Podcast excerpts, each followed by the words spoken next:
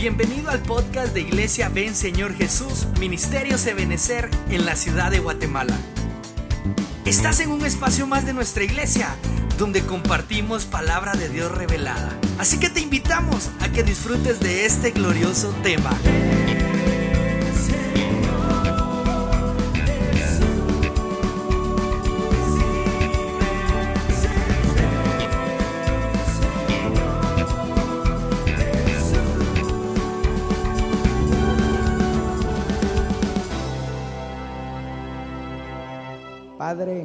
Jesús, levantamos nuestra mano, Señor, en un acto de fe, creyendo, Señor, que tú tienes el control de los ambientes, Padre, que seguramente, Padre, tú verás las manos levantadas de tus hijos, de tus hijas, y más que sus manos, su corazón, Señor.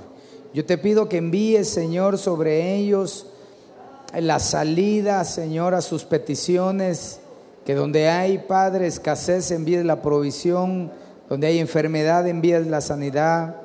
Donde hay desconsuelo, tú envías fortalezas y ánimo nuevo. Tus manos pongo la vida de mi esposa, Señor. Sigue obrando en su vida, en la vida de mis hijos. Y así te pido por la congregación, Padre, que pastoreamos y aquellas que cubrimos. En tus manos nos, nos acobijamos y te pedimos que traigas hoy, Señor, una unción apostólica, profética, evangelística, pastoral y magistral para poder desarrollar, Padre, el consejo tuyo sobre tu casa. Te damos gracias por los bienes que hemos de recibir por medio de la fe. En el nombre del Padre, del Hijo y del Espíritu Santo. Amén, amén y amén. Dale una ofrenda fuerte al Señor de palmas. Aleluya. Gloria a Dios. Bueno, yo quisiera hablarles de este tema, al cual hemos puesto por nombre eh, Recuperando los principios bíblicos. La segunda parte, eh, en el primer servicio hablamos de algunos puntos importantes, es decir, dividimos eh, los principios. En el primer servicio hablamos de aquellas cosas que estaban al inicio a la luz de la palabra y que era algo que teníamos que recuperar nosotros, aprender a vivir como el Señor lo estimó al inicio de su creación y ahora vamos a hablar de algunos principios bíblicos que nos deben acompañar a lo largo de nuestra fe cristiana. Proverbios capítulo 3, verso 13 y 17, y 17 dice, Bienaventurado el hombre que haya sabiduría y el hombre que adquiere entendimiento. Entonces, lo que tú y yo necesitamos más que oro, plata, dinero, casas, carro, puntos, lo que necesitamos es sabiduría e inteligencia del Señor. No la sabiduría humana, menos la sabiduría diabólica, la sabiduría de Dios. Esa que nos alerta, esa que nos ubica, la que nos da la capacidad para diferenciar entre lo bueno y lo malo y el poder para no hacer lo malo. Y esa inteligencia divina, ¿verdad? Que nos hace capaces de innovar cosas. Usted sabe que por ejemplo, la inteligencia dentro de sus, de sus conceptos, ¿verdad? Eh, quiere decir capacidad de ingenio. Aquí hay muchos ingeniosos, ¿verdad? Pero le estoy hablando de algo espiritual. Por ejemplo, ¿cuántos anhelan servirle al Señor con todo su corazón? Se necesita inteligencia para servirle al Señor. Que el Señor traiga, hermano, estrategias espirituales inteligencia espiritual de emprender algo, ¿verdad? Que el Señor nos alumbre. Luego dice, sus caminos son caminos agradables y todas sus sendas paz. Entonces quiero hablarles precisamente de esas sendas aplicándolo a los principios bíblicos. Para eso solo quisiera hacer una pequeña recapitulación de lo que hablamos en el primer servicio. Y la pregunta era, ¿qué se hacía al principio según la Biblia? Vimos según Isaías capítulo 1, verso 26, que Dios iba a levantar como al principio jueces y como al, al comienzo consejeros. Y de esa manera iba a ser llamada ciudad de justicia y ciudad fiel. Es decir, que todos nosotros debemos volver al principio. Tienen que haber personas que puedan juzgar bajo el principio de la palabra del Señor deben de haber hombres y mujeres consejeros a la luz de la palabra. Ni siquiera, ni siquiera a través de mis experiencias humanas, sino bajo el principio bíblico. Yo les explicaba en el primer servicio que a veces eh, se pide a alguien que a alguien que haya pasado una necesidad igual a la de uno para poder aconsejar y eso de alguna manera puede ser útil, pero no es la totalidad de la utilidad que necesita la gente. Lo que la gente necesita es una palabra de Dios. Acuérdense que todos somos falibles. Es decir, yo puedo fallar en una cosa y el otro no. O yo puedo sentir algo de una forma y usted tal vez no. Pero la palabra de Dios es infalible. La palabra de Dios es inerrante, nunca se equivoca. Entonces ahí se puede apegar muy bien el consejo y el juzgamiento. Mateo capítulo 19, verso 8, hablamos de que al principio no habían separaciones y que Moisés tuvo que eh, aprobar, por decirlo así, que hubiesen divorcios como consecuencia del adulterio, por consecuencia de la dureza de corazón.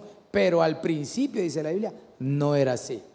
Así que si tú estás casado y dijiste, hoy me quiero separar, yo te aconsejo que vuelvas al principio, no lo hagas. Pero hay que cambiar la dureza de corazón, hay que pedirle al Señor que enternezca nuestra vida, que la llene de dulzura, ¿verdad? Para que podamos caminar en el periodo del matrimonio. Hechos capítulo 11, verso 15 nos habla que el Espíritu Santo se derramaba de una forma eh, especial cuando el apóstol Pedro estaba predicando, dice él, mientras yo hablaba, el Espíritu Santo se derramó como al principio. Es decir, debemos recuperar ese embestimiento, esa llenura del Espíritu Santo. ¿Y cuántos hablan lenguas del Espíritu aquí que digan amén? Vaya. Entonces tú y yo tenemos que fluir en el Espíritu Santo. Tenemos que fluir, tenemos que aprender a orar en el Espíritu Santo, hablar con el Señor en lenguas. Porque ahí dice la Biblia, nos edificamos a nosotros mismos, se edifica nuestro espíritu. Y si tú no hablas lenguas, hasta el día de hoy el Señor puede obrar en tu vida y darte esa, esa, experiencia tan hermosa de hablar lenguas espirituales. Mateo 19, 4 nos enseña, no habéis oído que desde el principio Dios los creó hombre y mujer. Es decir, tenemos que recuperar la definición de género, no ser permisivos cuando alguno de los muchachos o señoritas tiene tendencias fuera del género que Dios estableció desde el principio. Claro, no vamos a hacer acepción de personas a aquellos que tengan esas tendencias, sino hay que ayudarles. Y yo les explicaba que de la manera que un drogadicto, un fornicario, un adúltero tiene una inclinación al pecado, así como se les ayuda a ellos, se les debe de ayudar a las personas que tienen esta clase de tendencia, porque hasta el día de hoy la sangre de Cristo tiene poder para hacer cambios. Primero Juan capítulo 3, verso 11, hablamos que al principio el, mandamiento del principio es que nos amemos unos a otros, pero debe ser un amor genuino, no un amor falso, ¿verdad? No un amor a medias, no un amor condicional, ¿verdad? Si me amas, te doy, y si no, no me amas. No, no, un amor genuino, un amor ágape. Y también hablamos, según Apocalipsis capítulo 2, versos 6 y 7, hablando de la iglesia de Éfeso, ¿verdad?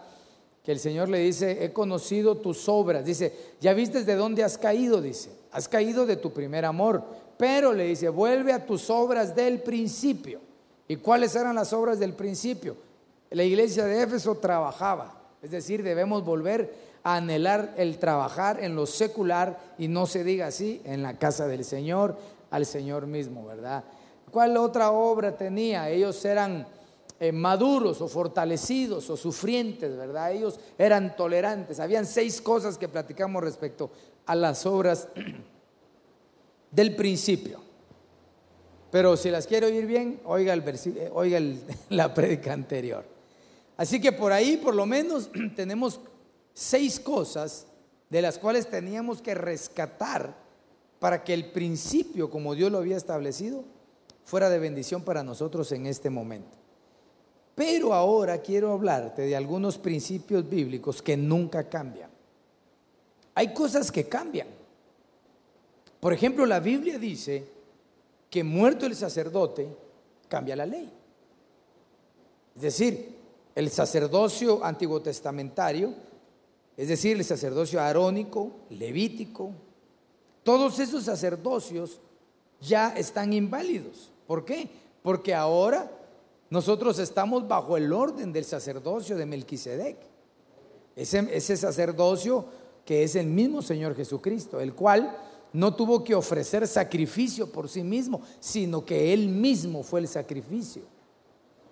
Entonces, hay cosas que cambian, pero hay principios que no pueden cambiar. Por ejemplo, si nosotros quisiéramos eh, entrar en un litigio respecto a qué antiguo testamentariamente se puede aplicar o no, yo te preguntaría, eh, ¿los diez mandamientos son de la ley, sí o no? Contésteme pues, contésteme. Solo a mí me brilla ese carro en la mera cabeza, hermano. Son de la ley, pero ya no funcionan. Sí funcionan. Usted no tiene que matar, ni yo. No tengo que robar. No hay que desear a la mujer del prójimo. No hay que adorar a otros dioses. O sea que esos principios siguen ahí presentes. Yo no sé por qué la gente a veces se complica tanto diciendo, eso es legalismo. No, pero si hay principios que están presentes hasta el día de hoy y no podemos nosotros mantenernos en el Nuevo Testamento sin considerar el Antiguo Testamento. Entonces veamos no lo que sucedía al principio, sino principios de conducta, principios como creyentes que deberíamos de mantener, es decir, recuperarlos si acaso los hemos perdido para que la bendición de Dios sea sobre nuestras casas. Yo anhelo que el Señor me bendiga y anhelo que el Señor te bendiga a ti también. Y entonces hemos hablado muchas veces y hemos dicho que después o detrás de cumplir uno un principio bíblico, detrás de eso el Señor te trae bendiciones y bendiciones. Ahí se cumple el Salmo 23 en su último versículo, ¿verdad? Que dice que el bien y la misericordia te persigan. Ya no lo estás buscando, estás cumpliendo principios bíblicos y como tal, el bien y la misericordia te persiguen. ¿Cuántos dicen amén? Vemos lo que dice el libro de Job, capítulo 28, verso 28, dice, y dijo al hombre, he aquí el temor del Señor es sabiduría y apartarse del mal es inteligencia. Este es un principio que nunca va a cambiar pero que muchas veces nosotros lo acomodamos a nuestra manera, a nuestro deseo de convivir, a nuestro deseo de vivir. El principio es temer al Señor. Eso hace a las personas sabias. Uno puede decir verdaderamente esa persona es sabia porque lo mira canoso, viejo y arrugado. Pero a veces lo único que es es que ya está viejito, pero sabio no tiene nada. Porque si no tiene temor del Señor, entonces no hay sabiduría en él no hay un principio. Otra cosa importantísima en los principios es apartarse del mal. Esa palabra mal es cacos o cacos, las maldades que se hacen. En la vida hay muchas cosas que se pueden hacer mal. Por ejemplo, eh, la rebeldía es algo malo, ¿sí o no? Hermanas, la insujeción es mala o, no. Le voy a preguntar a los hermanos, pero sin miedo contestan, ¿oyeron? ¿La insujeción es mala o no? Amén, sí, amén, diga muchas, sí, amén, pastor, háblele, tírele. Por supuesto que es malo. ¿El machismo es malo, hermanas? Es que eso es lo que yo admiro de las hermanas. No tienen temor, hombre.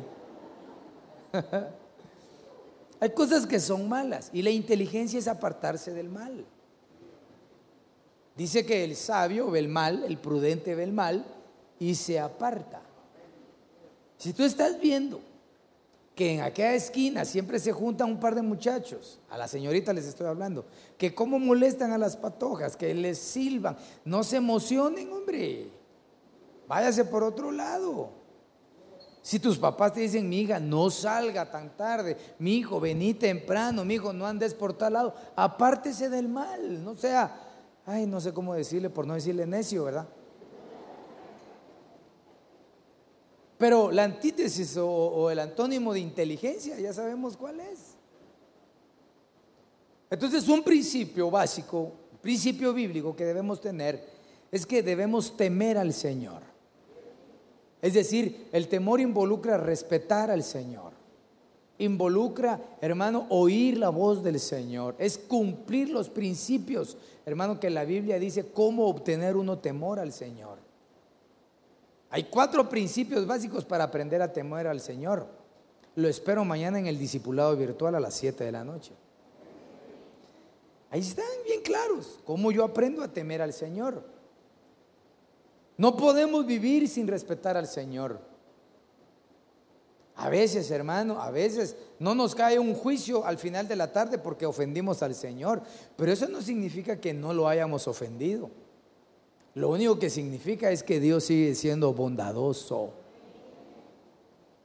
Hay que tener como principio básico el respeto al Señor, sobre todo si tenemos un privilegio. Bueno, no, no, no. Si somos cristianos, ¿Cuántos cristianos nacidos de nuevo hay aquí que digan amén? Vaya, entonces la palabra es para ti y es para mí. El cristiano, el cristiano, el buen cristiano no dice, ahí que se porte bien el pastor y toda esa patojada que tiene, que se porten bien. Yo, yo no tengo privilegio. Ah, o sea que ser hijo de Dios no es privilegio. Hermano, nadie podríamos estar aquí pero si estamos inscritos en el libro de la vida, hermano, eso es un gran privilegio. Entonces no importa si tú no oficias un privilegio, un servicio, tienes la responsabilidad de temer al Señor. Es un principio que va a acarrearte bendición a ti, va a llevar bendición a los tuyos y te va a hacer tener una vida sin problemas, hombre. Usted sabe que cuando uno teme al Señor se evita muchos problemas. A la solo un hermano sabe eso. Qué bueno, Señor, estoy enseñando algo bueno. A ver, mis niños, si usted teme al Señor, se evita de problemas. Ahí está la parejita de novios, ¿verdad? Dice, ala, mira qué bonito. Se tocan las manos, los, se abrazan, le dice, besan, se acarician, se empiezan a manosear. Pero si hay temor, se detiene. Si no, después están ahí en la oficina pastoral con todos los papás agarrándose de los colochos. Pero si hay temor, se detiene. Está en su trabajo contando, el patrón contando el dinero y se le cae un billete de a 100. Dice, gracias Padre, gracias Señor. Lo que no se dio cuenta es que había una cámara. Gracias por la bendición, Señor. Y a la vuelta, eh, por favor, venga. ¿A qué iglesia dice que va? No va a decir que viene aquí, oye, por favor. Si tiene temor del Señor, lo levanta y dice, aquí está, lo libró de problemas. ¿Cuánta gente ha perdido un buen trabajo por 100 quetzales, por mil quetzales, por tres mil quetzales pierden, hermano? Y presos por 100 mil, por 100 mil presos. No, hombre, hermano, si para salir de la cárcel se necesita más que eso. Que el Señor nos libre en el nombre de Jesús. Pero si hay temor, te libres de problemas. Sigamos pues. Proverbios capítulo 3, verso 9 y 10 dice, honra al Señor con tus bienes y con las primicias de todos tus frutos, entonces, entonces tus graneros se llenarán con abundancia. Quiero preguntar, ¿cuántos anhelan que sus casas, sus graneros, sus bolsos estén llenos de abundancia? Así tan, tan, tan suave. ¿Cuántos anhelan que Dios los bendiga abundantemente? Pero hay un principio bíblico. Hay un principio bíblico. Dice que nosotros debemos honrar al Señor con nuestros bienes. Y mire, cuando uno toca el punto esto, usualmente el ministerio pastoral es trastocado por eso, porque realmente hay pastores que se dedican solo a hablar de dinero, pero aquí no es el caso. Pero este es un principio bíblico. Yo tengo mis bienes. Yo recuerdo, hermano, que cuando eh, bueno, en el tiempo ya había, cuando recién casado, ya empezamos a servir más fuertemente. Yo tenía un mi carrito, hermano, un mi, un Mitsubishi Colt 81, hermano. Nítido el carro, bonito, hermano. Y ese yo lo tenía verdaderamente para el servicio, hermano. Yo le metía hasta 12 gentes a ese carro. ¿Cómo cabían? No sé, hermano. y andaba llevando gente para arriba y para abajo, hermano, iba, venía. A mí no me importaba desgastarlo, gracias a Dios lo tenía bien cuidado. Estoy entregando mis bienes al Señor.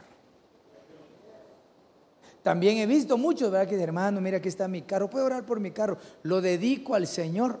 ¿Saber a qué Señor?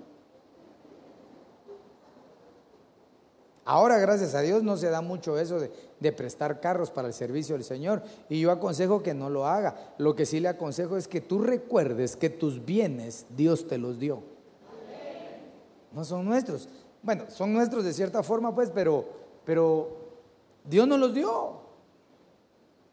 Recuerdo, hermano, que allá en el año de 1989 estaba yo, un mancebo, ¿verdad? en Montelim, sirviendo como ayuda de la ayuda de la ayuda del servidor. Eran, yo estaba cuidando los baños, hermano, como a las 2 de la mañana, parado.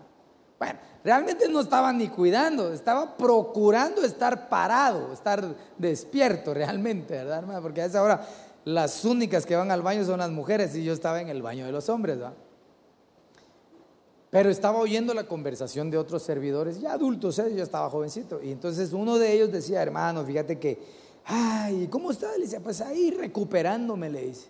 ¿Y por qué? Fíjate que yo cuando llegué a la iglesia, yo no tenía nada, le dijo. Y yo le decía, Señor, yo quiero mi carrito, Padre, quiero eh, emprender un mi negocio. Y efectivamente Dios me empezó a bendecir. Dice, compré un carro. Y de ahí, Señor, no me alcanza, voy creciendo. Llegué a tener cuatro pick-up, le decía, la gloria a Dios, decía yo. Yo ni bicicleta tengo, decía yo, Señor. Yo oyendo, ¿verdad? Con los ojos cerrados, pero con la oreja parada, ¿verdad, hermano? Como algunos, algunas veces sucede, ¿verdad? Y entonces le dice él, ¿y por qué te está recuperando? Porque a pesar de que Dios me lo dio y yo sabía que Dios me lo había dado, yo me aparté, le dije. Empecé a vivir en mi negocio y mi negocio, y yo trabajo, yo trabajo, yo trabajo. Dejé ir a la iglesia y entonces cuando alguien deja de venir a la iglesia, se enfría. No crea que esta cuarentena no enfrió a muchos, enfrió a muchos. Y, ¿cómo será? Calentó no. Y motivó a otros a que buscaran al Señor. Y entonces dice el hermano que se enfrió y en lugar de irse a la iglesia se iba a pasear con su familia, chocó el primero, chocó el segundo, perdió el tercero y le robaron el cuarto. Hijo, le dije yo, machete, estate en tu vaina, dije yo. Es decir, dije yo, yo estaba empezando, hermano. Dios bendice a sus hijos. Pero hay que cuidar la bendición. Hay que cuidar. Hermano, si, si tan rico que es que Dios lo bendiga a uno, pero hay que cuidar la bendición. Yo, ¿Usted ha sentido que Dios lo ha bendecido? Sí, yo siento cuando Dios empieza a llenar, y siempre se lo he enseñado así, Dios empieza a llenar el vaso de uno, aquí ya bajó, ¿verdad? Pero cuando la copa está rebosando, mi camino debe ser con mucho cuidado. Que no me tiemble la mano, ¿verdad? O que no me tropiece, porque si no, se derrama y se derrama y se derrama. Si Dios te tiene bendecido, camina con cuidado. Porque de la manera que Job tuvo, él dijo, Jehová dio, Jehová quitó. ¿A cuánto les gustaría hacer esa su oracioncita? Mejor solo la primera parte. Jehová dio. Entonces mantengámoslo. Honra al Señor con tus bienes. Yo, yo siempre he aconsejado a la congregación y creo que, no sé si me dio oportunidad este mes, este año pasado, pero yo siempre les he aconsejado que, que a fin de año bendigan su casa, su casa propia. A, ver, ¿se los he dicho o no se los? ¿Verdad que sí? Aunque sea un reloj, aunque sea una maceta, compre. Pero compre algo en su casa, todos los años. O pinte una pared, o una, algo, ah, pero algo dele a ese lugar que le brinda cobijo. ¿Sabe por qué? Porque si uno aprende a agradecer lo que le da cobijo, así aprende a agradecer lo espiritual que lo cubre a uno. Ese es mi principio. Entonces, y de ahí, pues con lo que Dios le ha dado, aprenda a ser dadivoso. En la, en la cultura guatemalteca es muy difícil encontrar gente que sea dadivosa, desprendida. La mayoría, hermano, son como aquel hombre que estaba enfermo en la Biblia que tenía la mano enjutada, dice. Eso es cuando alguien tiene su mano apretada, hermano. Decía mi mamá, hermano, mi abuelita, y cuando nacieron mis hijos los llegaba a ver, ¿y cómo son las abuelitas? Eh, solo quiero ver dos cosas, dos cosas quiero ver en tus hijos, me decía. Quiero ver el cantarito, me decía. ¿Qué cantarito? Aquí la barbilla, así de barbita de cantarito. Y quiero verle las manos cuando duermen, me decía.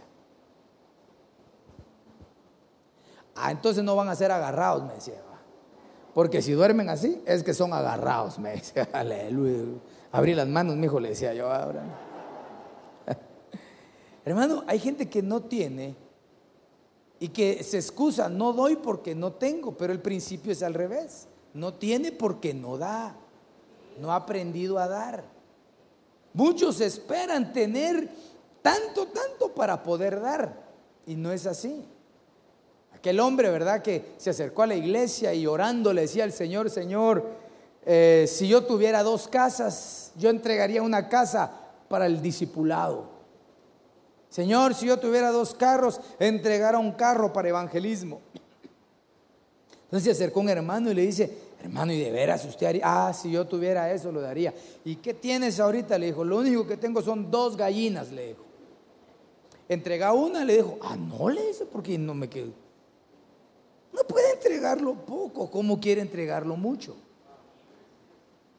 Uno debe empezar con lo poco, con lo que tiene uno. Yo sé lo que le digo, no hagamos las cosas al revés. No digamos, cuando me sobre doy. No, no, no, no, no, no, no. Honra al Señor con tus bienes. Honra al Señor con tus bienes. Pero no que sea algo impositivo, tiene que ser algo que nazca en tu corazón, ¿verdad? Es como un principio bíblico, es, es un principio bíblico. Mire pues, hasta los bancos de Guatemala, hay un banco por ahí que no sé cómo se llama, pero tiene una G y no es de Gustavo, ¿verdad? Y una T. Y, saca, un, su anuncio y dice, ahorra el 10%, dice. Fíjese, ahorra el 10%. Y no sé cómo es que dice el eslogan y vas a poder viajar y siempre vas a tener, no sé cómo es que dice, pero hasta ellos entienden los principios de honrar al Señor. Ya se quedó callado. Y eso que le estoy hablando de un banco. Cuando uno no tiene, quiere dar. Fíjese cómo es uno, cómo es el humano. Cuando uno no tiene, ay Señor, si tú me dieras, yo doy. Y cuando uno tiene, y tanto voy a dar. ¿Y para qué lo van a usar? No, hombre, es que no ese es el principio. ¿Sabe qué? Mejor voy a seguir a la otra diapositiva porque lo veo así como un poco angustiado. Pero le estoy enseñando un principio bíblico. ¿Quieres que tus graneros se llenen de abundancia y tus lagares rebosen de alegría? Honra al Señor con tus bienes el, apóstol Pablo, que cuando usted lee la Biblia, solamente el apóstol Pablo, en sus 14 epístolas que, que el Señor le dio, donde sentó la doctrina, es el único apóstol que habla del principio de la ofrenda y del diezmo, el único. Y lo desata de una manera impresionante, porque es el principio de sanar nuestra economía, de sanar nuestras finanzas. Veamos, veamos otro principio. Libro de Job, capítulo 8, verso 7 dice, aunque tu principio haya sido insignificante, con todo tu final aumentará de sobremanera. ¿Cuánto lo creen? Aleluya. Eh, un principio bíblico es de que Dios tiene el control sobre los tiempos de nuestra vida. Nosotros hemos utilizado como caballito de batalla, por ejemplo, aquello que dice, el que empieza bien, a ver, termine conmigo, el que empieza bien, termina bien. El que empieza mal, termina mal. Pero si lo, lo acotejamos con este versículo, ¿qué tanta verdad tiene? Si dice que tu principio es pequeño, tu principio no tenía significado, no tenía tanta importancia, pero, pero, Cuando tú buscas al Señor, tu final puede ser muy grande. Yo no sé cuáles fueron, cómo fueron tus principios, por ejemplo. Hay varios principios, principio en la fe cristiana, principio en tu matrimonio, principio en tu trabajo, principio en tus estudios, principios como servidores.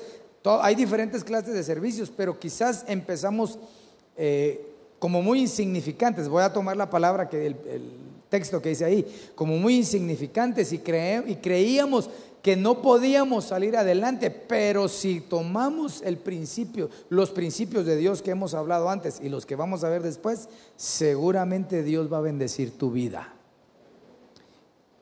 Yo no sé cómo empezaste cuando tú te casaste, pero yo no empecé en la gloria tampoco, tampoco empecé en la desgracia, gracias a Dios, pero tampoco empecé así como quien dice, ¿cómo estamos ahora? No, hermano, los inicios cuestan.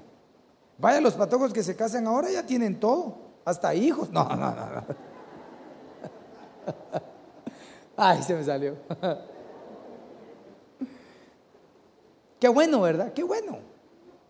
Qué bueno, yo anhelo que tus hijos, antes de que se casen, Dios les provea su casa, ya, su carro, que tengan todo. Qué bueno. Eso es bendición. Pero quizás los nuestros no fueron así. Pero eso no significó que permaneciéramos de esa manera. El problema no es cómo empezamos, el problema es que si nos acostumbramos a ser insignificantes, toda la vida se va a vivir así. Y hay principios bíblicos que nos llevan al cambio. La Biblia dice que Dios nos lleva de gloria en gloria, es decir, de bendición en bendición, nos empieza a prosperar, empieza a cambiar nuestra vida. Yo he visto, hermano, a lo largo de nuestra vida cristiana y ya en el ministerio, que hay personas que siempre se mantienen en un nivel, nunca suben. Está, por ejemplo, en un área y cuando, y cuando vemos su servicio, su nivel de servicio, 60. Como dijo un hermano, ah, con eso gano según el Ministerio de Educación. 60, pero para el Señor un 60 es un 60, ¿verdad? Y se pasa a otra área, 61. Se pasa a otra área, 58. Entonces no fluyó, no crece. No son las áreas el problema, el problema son ellos. Yo creo que nosotros, hermano, debemos anhelar crecer, anhelar crecer espiritualmente. Anhelar crecer involucra orar, orarle al Señor. Yo le he orado al Señor y desde mis inicios le decía, Señor, hazme crecer. Esta era mi oración. Mire, y aquí estoy viendo dónde iba orando yo cuando iba a estudiar. Le decía, Señor, hazme crecer. No quiero ser un árbol enano. Así le decía yo al Señor. Yo no quiero ser un árbol enano, Señor. Hazme crecer, Padre. Hazme crecer, Señor. Hazme crecer. Debemos anhelar, pero no es solo orar, hay que hacer, hay que actuar, hay que sembrar. Porque Dios escucha nuestras oraciones y dice, ah, ok, muy bien. ¿Querés crecer? Ok. Bueno, ahí te voy a mandar algunas cositas para que te vaya fortaleciendo tu carácter. Otros para cambiarte ese tu caráctercito que tenés, ¿verdad? Porque realmente crecer, volverse en una autoridad, hermano, es una bendición. Pero si no está trabajado aquí el corazón, hermano, puede ser un peligro, un riesgo para aquellos que uno cubre. Conforme uno va avanzando en la vida, hermano, cuando lo quiere entender, se da cuenta el valor que existe en los humanos. Yo por lo menos valoro mucho a todos, a cada uno de ustedes, porque tienen un valor como personas, tienen un valor como servidores. Muchos de ustedes hacen las cosas porque ya el Señor les instruyó cómo hacerlas. Ese es un valor que ustedes tienen y hay que saberlo apreciar. Cuando de repente uno de ellos que tiene valor, hermano, no se cuidó, porque la Biblia dice que el que crea estar firme, que se cuide, dice. Pero no se cuidó el que estaba firme y se echó un su resbalón, hermano. Y entonces viene y todos lo saben y entonces se levantan los santos de la iglesia, hermano, con el hacha afilada de dos filos y le dices, vos le pegas en un lado y yo le pego en el otro. Como que no valorizan, ¿verdad? Hay que aprender a darle valor a las cosas que hacen las personas. Todo, todo lo que se hace con excelencia involucra un tiempo, involucra una dedicación.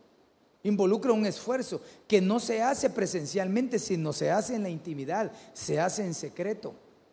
¿Usted cree que estos muchachos tocan así tan bonito? ¿Verdad que tocan bonito, verdad? A Dios sea la gloria, no se, lo van, no se van a creer mucho, ¿verdad? Ustedes, Pero no, ellos son humildes. Pero pero no tocan así porque pasan sentados en su casa toda la semana y hasta aquí vienen a ver qué tocan. No, se esfuerzan, tienen un esfuerzo. Cuando muchos de nosotros estamos en la casa sin hacer nada o lavando trastos o viendo, no novelas, ¿verdad? Va, pues. Viendo cualquier cosa, ellos ensayando. Ensayando, se toman sus horas de ensayo y de ensayo y de ensayo y de ensayo y de ensayo. Sobre todo que el director los pone no, otra vez, otra vez. Pero cuando ya se une, se disfruta. Pero es un esfuerzo que hay que aprender a valorar. El que usted venga aquí, imagínense que usted venga aquí y me pare yo, generación de víboras, inmundos, no, que el Señor me libre, hermano. No, yo sé que usted viene porque quiere oír la voz de Dios. No quiere que le acuchuche el pecado, porque si está en pecado también le saco un par de textos. Pero sí el consejo adecuado. Bueno, entonces, Dios cambia los tiempos. Ay, hermano. Mire, los inicios, bueno, yo no sé si sus inicios, pero los míos me han costado, hermano. Me han costado, hermano, los inicios. Y quizás a muchas eh, consideraciones de fracaso, el Señor no nos ha abandonado. No nos ha abandonado y no nos va a abandonar. Pero requiere el conjunto de uno. Porque hay gente, hermano, que dice, hermano, ore por mí, ore por mí, ore por mí, ore. Amén, vamos a orar por ti. Pero ¿y tú cuándo vas a orar? Ah, cuando me sienta fuerte. nunca te vas a sentir fuerte. Lo que nos da la fortaleza es que nosotros tengamos una comunión con el Dios de los cielos. Déjame decirte que Dios te ama mucho, hermano, de verdad. Y el que me está viendo ahí, Dios te ama mucho, mucho y quiere cambiar tu vida, quiere cambiar tu tiempo. Por eso nos ha sido declarado el año de la recuperación. Aunque tus principios fue insignificativo, tu final será bendecido. Aleluya. ¿Cuántos dan gloria a Dios al Señor? Veamos otro principio importante, Gálatas capítulo 6, verso 8. Porque el que siembra para su propia carne, de la carne segará corrupción pero el que siembra para el Espíritu, del Espíritu segará vida eterna. Entonces hay un principio inquebrantable, el principio de la siembra y de la cosecha. Cuando nosotros hablamos de la justicia divina, cuando hacemos un bien, queremos que Dios haga justicia, que sea justo con nosotros. Pero no siempre hacemos bien. A veces cometemos nuestras faltas. Y cuando cometemos nuestras faltas, Señor, ten misericordia de nosotros, ¿verdad? Pero hablamos, hablemos de ese proceso de la siembra en esas dos partes internas que tenemos como creyentes, que batallan a la manera de Isaac e Ismael, que están en continuo desacuerdo, es decir, la vida espiritual y la vida carnal. Hermano, la carne está pidiendo carne, cada día pide carne. El lunes quiere rocho y el martes quiere gordo, el otro quiere lomito. Hermano, empieza a pedir carne y carne y carne. Y el espíritu está pidiendo devoción, está pidiendo piedad, ejercicios de piedad. Ahora nos toca a nosotros, es decir, te toca a ti, me toca a mí, voluntariamente qué es lo que vamos a sembrar. Si yo siembro para la carne, ¿Qué sería sembrar, por ejemplo, para entender? ¿Qué sería sembrar a la carne? Es, por ejemplo, tener malas actitudes. Malas actitudes tenemos murmuración, chisme, contiendas, vanagloria, eh, rebelión, mentira, démosle otra vez, insujeción, machismo, pues. Todas esas cosas van, van, van sembrando en, en la tierra la semilla de la carne. Y dice la Biblia que si nosotros sembramos en la carne, vamos a cegar corrupción, es decir, que nos vamos a correr, poco a poco nos vamos a ir debilitando, se corrompe la vida. Por eso uno debe aprender a discernir las amistades discernir quién te habla, discernir, hermano, qué te están ofreciendo para que no caiga uno en la corrupción como consecuencia de haber sembrado con la carne. Yo recuerdo, hermano, bueno, siempre en los estudios, siempre, eh, aunque uno se cambie de establecimiento, eh, siempre dicen, ah, aquel es igual a aquel que estaba allá. Yo no sé si a usted le pasaba, pero en primaria estudié todo, toda mi primaria en una escuela y cuando llegué a básicos decía, ah, ese es igual a aquel. El bonito soy yo, decía yo. El inteligente también. El que molesta, ese es otro. Y uno va haciendo como las comparaciones, ¿verdad? Va, va, va como comparando a cada uno. Entonces, como que uno va sembrando, ¿verdad? Realmente, cómo va a ser su forma de ser en la vida. Y me recuerdo, hermano, que siempre había uno que le gustaban darse a los puñetados. Siempre hay uno de aquellos que, que, todo le tienen miedo porque al primero que lo mire mal eh, lo reta. Y cuando uno tenía conflictos, era el primero que se acercaba y le decía, no te dejes, hombre, dale, mira, pues yo te apoyo, yo te, dale, y yo te echo agua si viene la maestra, decía. Y el de muy decía, está bueno, decía, hermano. Siempre hay quien lo lleva al pleito a uno. Si tú conoces a alguien que te invita a pelear, estás sembrando en la carne. Tú no puedes llevar a la gente al pleito. Tú no puedes llevar a tu familia al pleito. Es decir, los padres y, los, y las madres no pueden estar en pleito con los hijos, ni los hijos deberían estar en pleito con los padres. Pero hay quienes llevan, motivan, siembran el pleito. Mira, ya vistes a tu hermana, ya vistes a tu hijo, ya vistes a tu papá, ya viste, no le hables, mira que estás sembrando con la carne. Entonces, ahí no va a haber vida, sino corrupción. Al referir corrupción es que se va deshaciendo. Es como cuando cae la gente y muere y su cuerpo se empieza a corromper. Cuando uno motiva a la gente a hacer algo malo, está sembrando mal. Si uno, hermano, tira la pedrada y esconde la mano, está sembrando en la carne. Si hace una actitud para lastimar a otro, está sembrando en la carne. Vaya pues, si hace algo bueno, pero motivado por la carne, es carne. Es carne.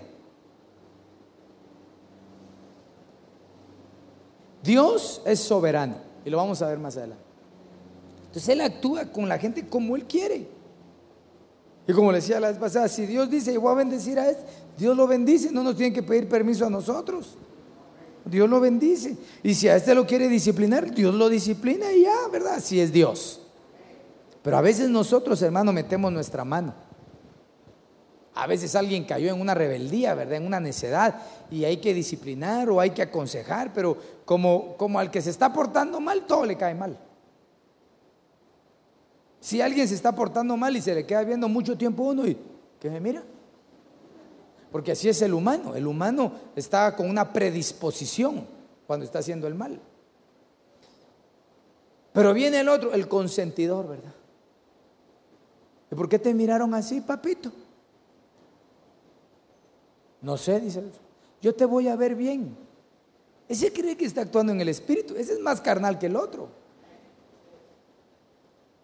Y lo más tremendo es que muchas veces el otro que no tenía nada que ver termina siendo disciplinado a la manera de este, por meter sus manos.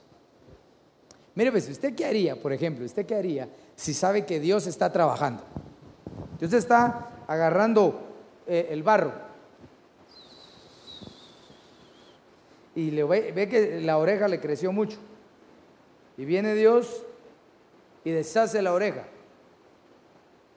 Entonces viene, viene uno y con sus manos se mete aquí y empieza a agarrar el barro. Bueno, mejor no el barro, uno es barro. Se mete, no, no, pobrecito, si tan chula que se le miraba la oreja, te voy a dar de mi barro. Y se mete. Y el alfarero, el yatzar, sigue trabajando el barro. Se metió, ahí le va a caer también su moldeadita. Pero cuando uno siembra en el espíritu es muy diferente. Creo que la raíz de las cosas espirituales es la humildad, es la sencillez de corazón. Es cuando las cosas se hacen, hermano, sin esperar nada a cambio. Ahí las cosas se van haciendo y el Señor empieza a permitir que tú tengas una ciega, levantamiento de vida, de vida eterna. Te sientes bien, te sientes bendecido, porque sembraste en el Espíritu. Te dejaste guiar por el Señor.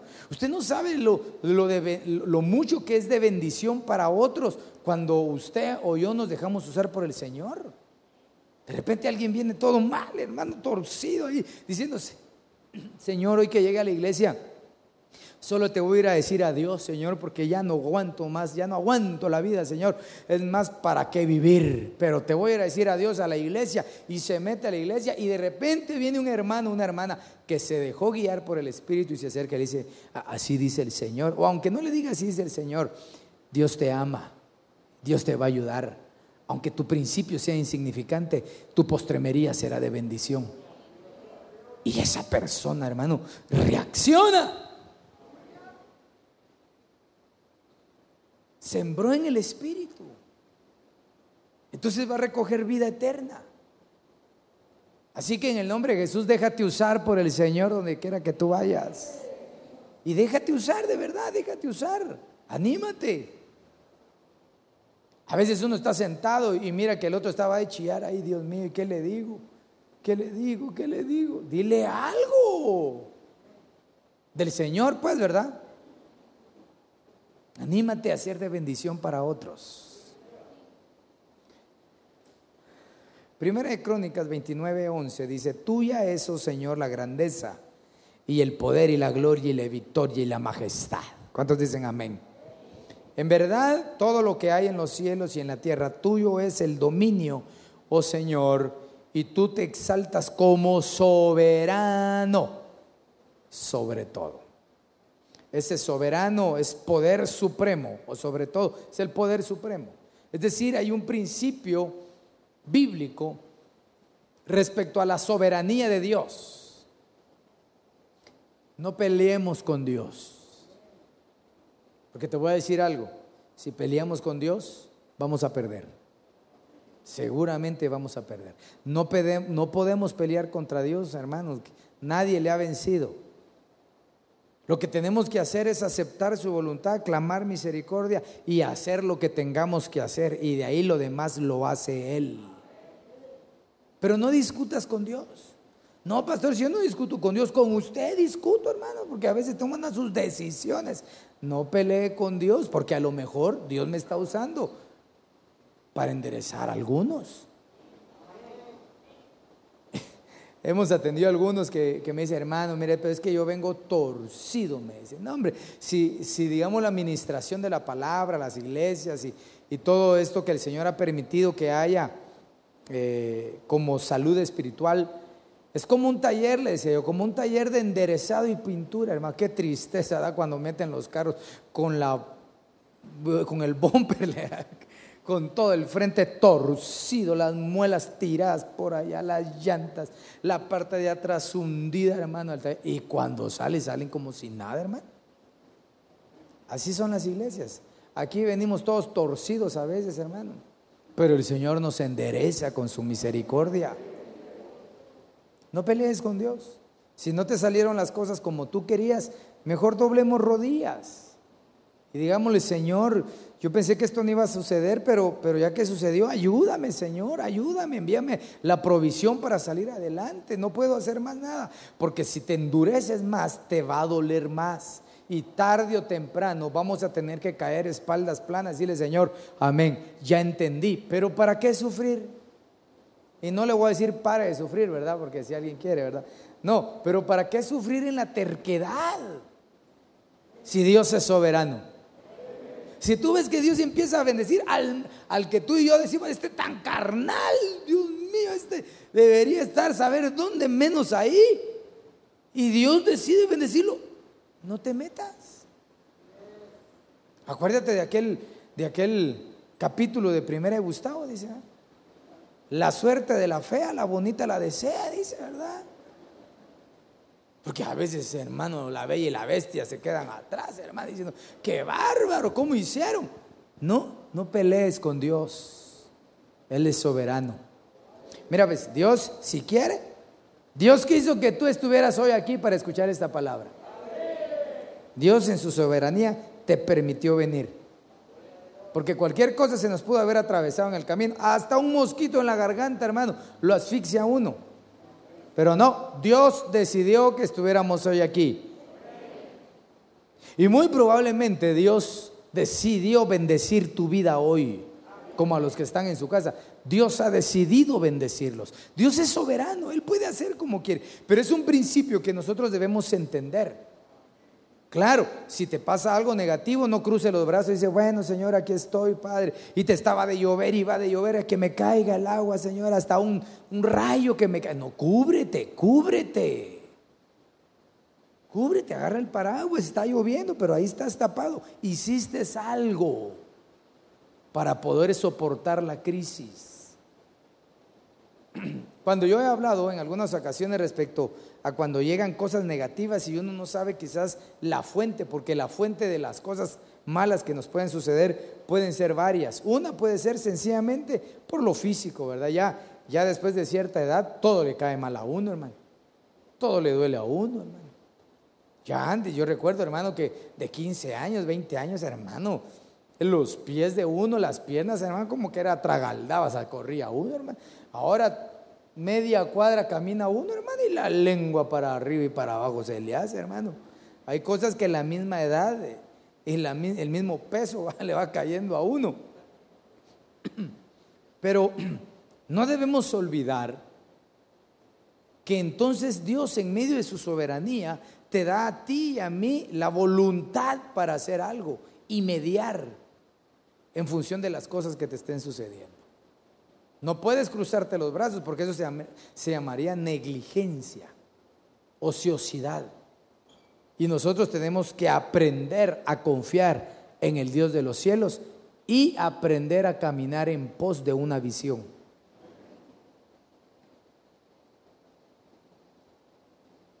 Salmo 106, verso 1.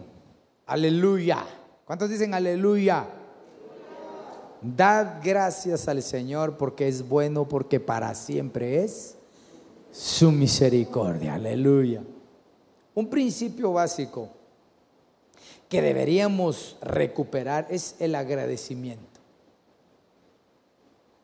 Dios ha sido bueno con nosotros. ¿Cuántos pueden decir amén si es una verdad? Dios ha sido bueno con nosotros. Entonces tenemos que ser agradecidos. Veámoslo físicamente. ¿Cómo le agradecemos nosotros a alguien que estamos viendo si nos ha hecho un favor? ¿Cómo le agradecemos? Creo que lo más rápido y lo más sencillo es decirle muchas gracias. Muchas gracias. Gracias por lo que hizo, gracias por estar presente, gracias por la bendición, gracias, gracias, gracias. Pero si esa persona que te bendijo tiene algún día una necesidad, creo que una forma de agradecer es ayudar y corresponder también. Eso es porque lo estamos viendo. Podemos, podemos ser visibles.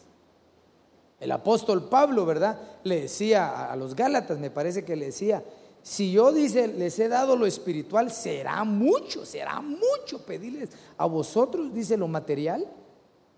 Si a la verdad, dice, cuando le escribe a Filemón, a la verdad, tú me debes más a mí, le dice a Filemón, hermano, para, para mediar por onésimo. Si a la verdad, si a alguien le debe, tú me debes más a mí, le digo a Filemón. ¿Y qué le debía? El mensaje de la salvación. Entonces, ¿cómo puedo yo agradecerle al Señor? Ah, pastor, yo llego a la iglesia a darle gracias, pero ¿será suficiente eso? Mire, he orado por un montón de carros desde muchos. ¿Por cuántos hemos orado aquí por sus vehículos cuando lo trajeron? A ver, levanten su mano, quiero ver. Tres, cuatro, cinco, seis, siete, ocho, nueve. ¿Cuántos quieren un sucarito para que oremos por él? Aleluya. O sea, es que hay muchas cosas. Por... Eso es algo material. ¿A cuántos el Señor los ha ministrado con, con una bendición sobre su vida? Deberíamos de ser agradecidos de esa manera. Entonces no es el hecho de venir al culto el que me dice, ah, yo estoy agradecido con Dios. Es el hecho de apegarme lo más posible a sus principios bíblicos. De esa manera yo le estoy diciendo, Señor, tú me bendices, tú eres mi Señor, tú eres mi Dios, tú me gobiernas, entonces yo pertenezco al reino de los cielos y eh, el manual de los reinos de los cielos es la palabra del Señor y como tal yo me voy a regir a tu palabra y de esa manera voy a cumplir el principio del agradecimiento. Yo tengo un rema. No mucho les gusta, pero ahí se le va, ahí le va. Por ejemplo, cuando alguien cumple años, ¿verdad? Y llega alguien así muy, muy espiritual y le dice, hermano, Dios lo bendiga, feliz cumpleaños. Mire, yo le quería traer un regalo, pero Dios sabe que no puede, pero la verdad lo que cuenta es la intención. ¿Quién dice que lo que cuenta es la intención nada más? Claro, si no puede, pues no puede, ¿verdad? No estoy hablando del precio de las cosas, estoy hablando del esfuerzo como consecuencia del agradecimiento. Por ejemplo, ¿cuántos están casados aquí? Vaya, mire hermana, mire pues hermano. ¿Tu esposa te da de comer? Aleluya. ¿Te hace lo que te gusta? ok. ¿Qué le llevas de recompensa en agradecimiento? Ah, pastor, yo le doy el dinero para el gasto. Es, necesitas para ti. Mira, pues yo te aseguro, oye lo que te estoy diciendo, yo te aseguro que si tú pasas por un matorral y de aquellas florecitas así, tan sencillas, y la cortas, y le dices, mira, mamita, gracias. Ella no está esperando un billete a 100, aunque también, ¿verdad, hermana? Recibo, diga usted, ¿verdad? Pero eso sencillo es un gesto que dice mucho. Y como las hermanas cuando están enamoradas, con un chicle se contentan, hombre. Ja, enógelas también. Zapatos, vajillas, suéteres, pantalones para recuperar la reconciliación, ¿verdad? Hay que tener vigente el principio del agradecimiento. Y tú también, hermana. Tu esposo sale desde la madrugada y regresa ya bien noche porque pasa al culto todos los días. A saber, ¿verdad? Pero pasa al culto. Y todavía enojada, mira cuánto te tardas, como le decían aquel hermano, llévate la cama allá con el pastor, le decía, qué bárbaro. También reconoce el esfuerzo de tu marido. Tal vez, tal vez, hermano, la situación no es tan amplia ahorita, pero no siempre fue así o no siempre será así. Pero si tú eres agradecida, también vas a presentar un gesto de cariño. Séptimo principio. Mateo 19, 26. Pero Jesús mirándolo les dijo, para los hombres eso es imposible, pero para Dios todo es posible. ¿Cuántos dicen amén a eso? Hay un principio que nunca deberíamos abandonar en la fe cristiana y es el principio de reconocer de que todo es posible al que cree todo le es posible. La Biblia nos enseña varios versículos, por ejemplo, el, básico, Juan 3:16, a que a todo aquel que cree tiene vida eterna. Al que cree en mí, Juan 5:24. Es decir, que es importante creer. Es importante mantener, hermano, habilitada la fe, la esperanza en nuestro espíritu para poder salir adelante. Siquiera, siquiera, hermano, fuera tan fácil, aunque para Dios es fácil, pero Él respeta tu voluntad y mi, voluntad, tan fácil que sería como darle vuelta a un calcetín, ¿verdad, hermano? Así quisiera yo que Dios me agarrara a veces a mí. Ya te cambié. Ah, la qué rico sería, ¿verdad, hermano? Mañoso, vulgar, siete suelas, come donde hay. Y al día siguiente, santo, piadoso, agradecido. ¡A la qué bendición! pero no es así. Dios espera que tú obres en tu forma de ser y dejes que el Señor trabaje en tu vida. En toda la vida, como creyentes, vamos a pasar eh, desafíos, quizás de enfermedad, de escasez, de economía, de trabajo, conflictos con los hijos, empiezan a crecer, la crisis de la adolescencia o la crisis de los 40, ¿verdad hermano? La menopausia, la andropausia, todas esas crisis que se van presentando en el camino a lo largo de la vida.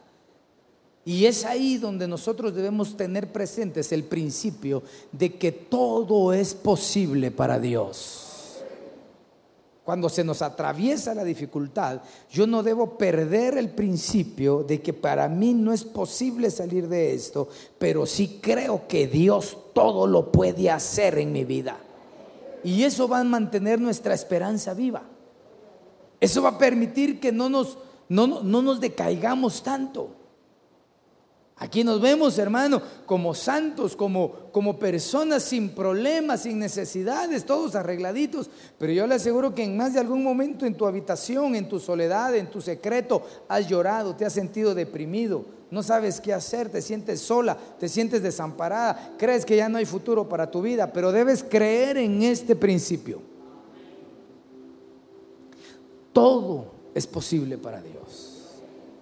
Y cuando uno tiene como base ese principio, entonces hay una esperanza ya, hay un hálito de esperanza allá adelante que me dice, Señor, hoy no sé, no sé cómo voy a salir, pero, pero yo lo creo. Mañana, pasado, la otra semana, el otro mes, el otro año, yo sé que las cosas van a ser diferentes. Las personas que han perdido estos principios son personas que se van apartando poco a poco de la fe cristiana.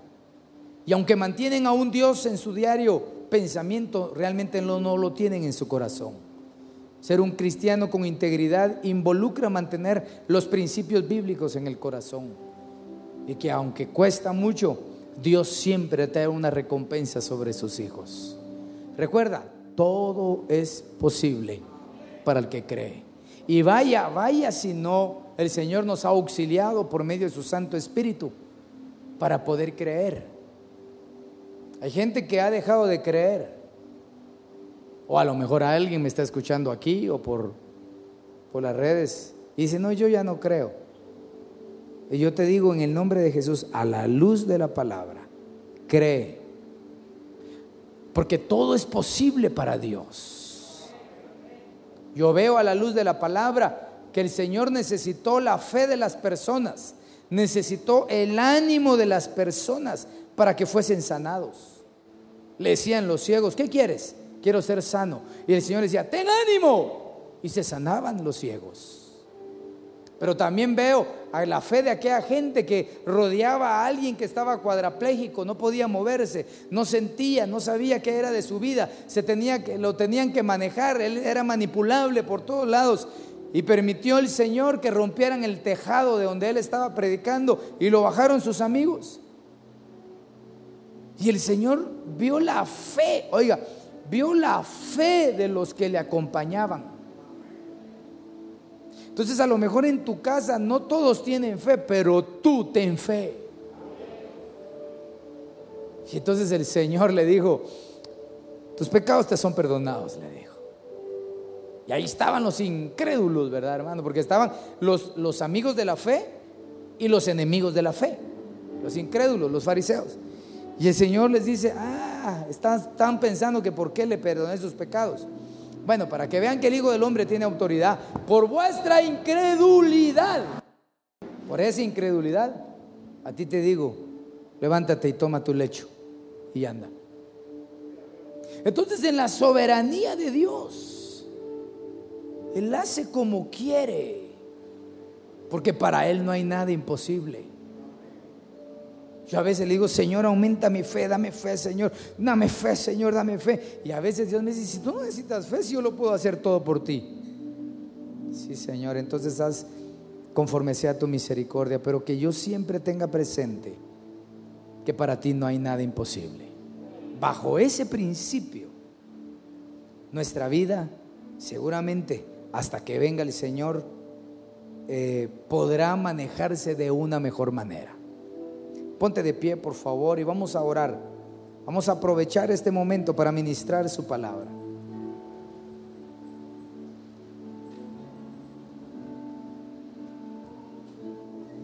Desconozco tu situación.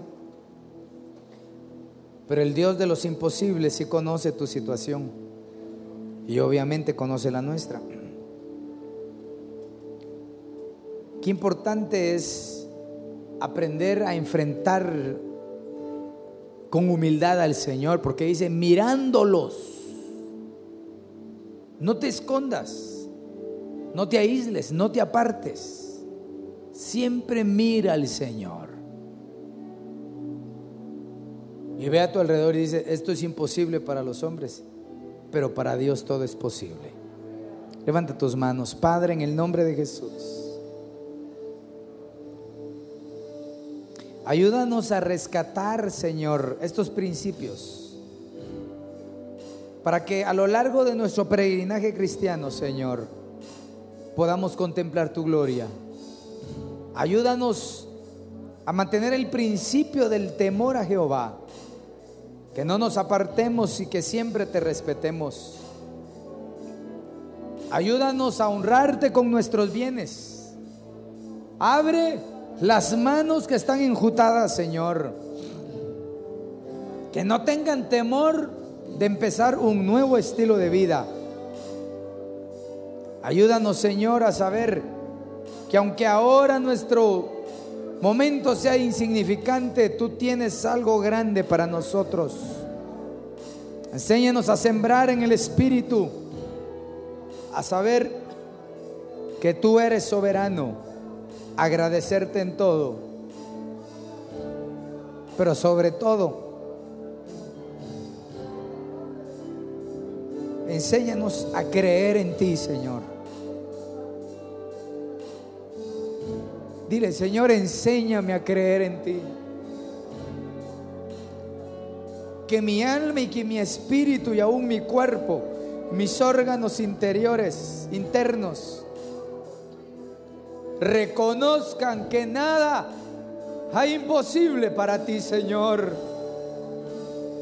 Y que en tu sola soberanía tú puedes actuar con solamente que tú voltearas tu mirada. Tú harás, Señor. Que con solo que emitas tu palabra, ella llegará y actuará Señor, lo creemos. Dile al Señor, Señor, yo lo creo. Yo lo creo.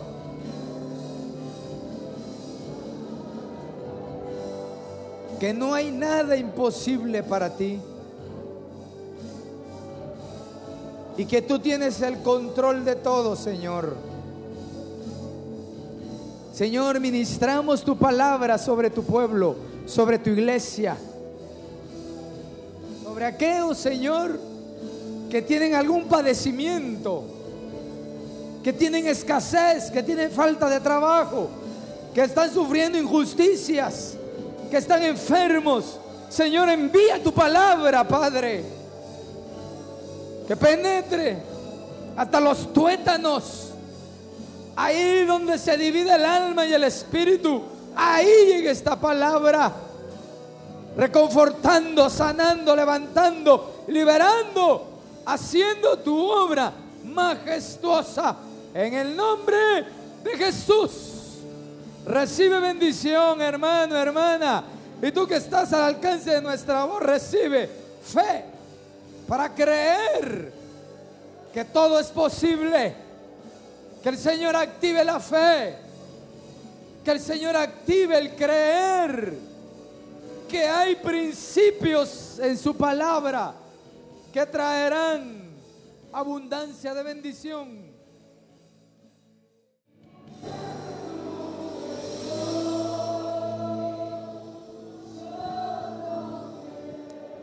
Padre, en el nombre de Jesús, bendecimos a tu pueblo, Señor.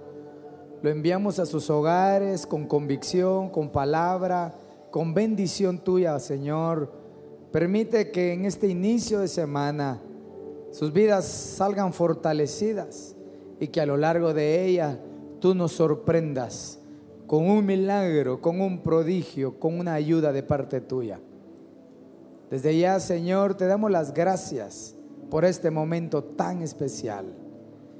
En el nombre poderoso de Jesús, amén, amén y amén. Esperamos que este tema haya sido de bendición para tu vida. No olvides seguirnos en nuestras redes sociales como Iglesia de Cristo, Ven Señor Jesús, Ministerios Ebenecer. Recuerda, todo tiene solución.